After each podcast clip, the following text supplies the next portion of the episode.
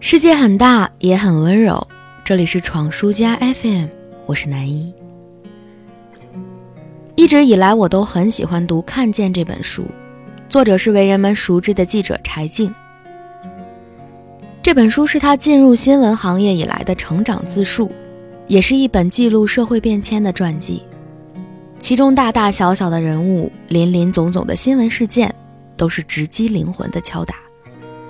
其中有我们每一个人的生活和影子，而柴静带有着清澈式的犀利留下的记录，常常会在某一个瞬间击中现实的美好和苟且。有些笑容背后是咬紧牙关的灵魂，这句话我至今都记得，而最近尤其觉得真切。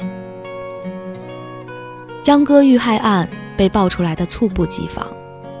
我看着微博上的视频，江哥遇害之后，江哥的母亲和刘鑫首次见面，两个人相隔几米。江母拦住想要坐过来的刘鑫，出乎意料的平静。他说：“你坐在那儿，我平静一下，喝点水，我会过去面对你。”而后面对面的坐下来，镜头里的江母紧闭着双唇，听刘鑫回忆女儿受害当天的情景。慢慢的，抓着膝盖的双手开始青筋暴起，到最后终于崩溃。他仰头痛哭说：“老天爷，你为什么让江哥进不了门？”那一刻，我说不清楚心里是什么感觉，四面漏风，凉得彻底。为一个失去女儿的母亲，更为这么久以来他忍住悲痛，在异乡奔走，探寻真相的执着。是怎样的母爱支撑着他在可以倒下来的时候不仅站起来，而且还站到了众人的面前，为女儿发声。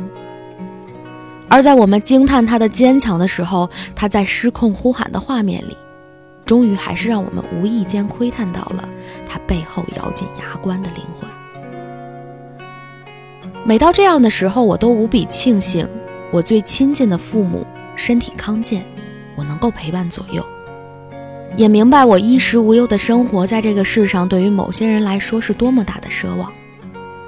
在我们看不见的地方，在某个毫无征兆的时刻，不幸会降临。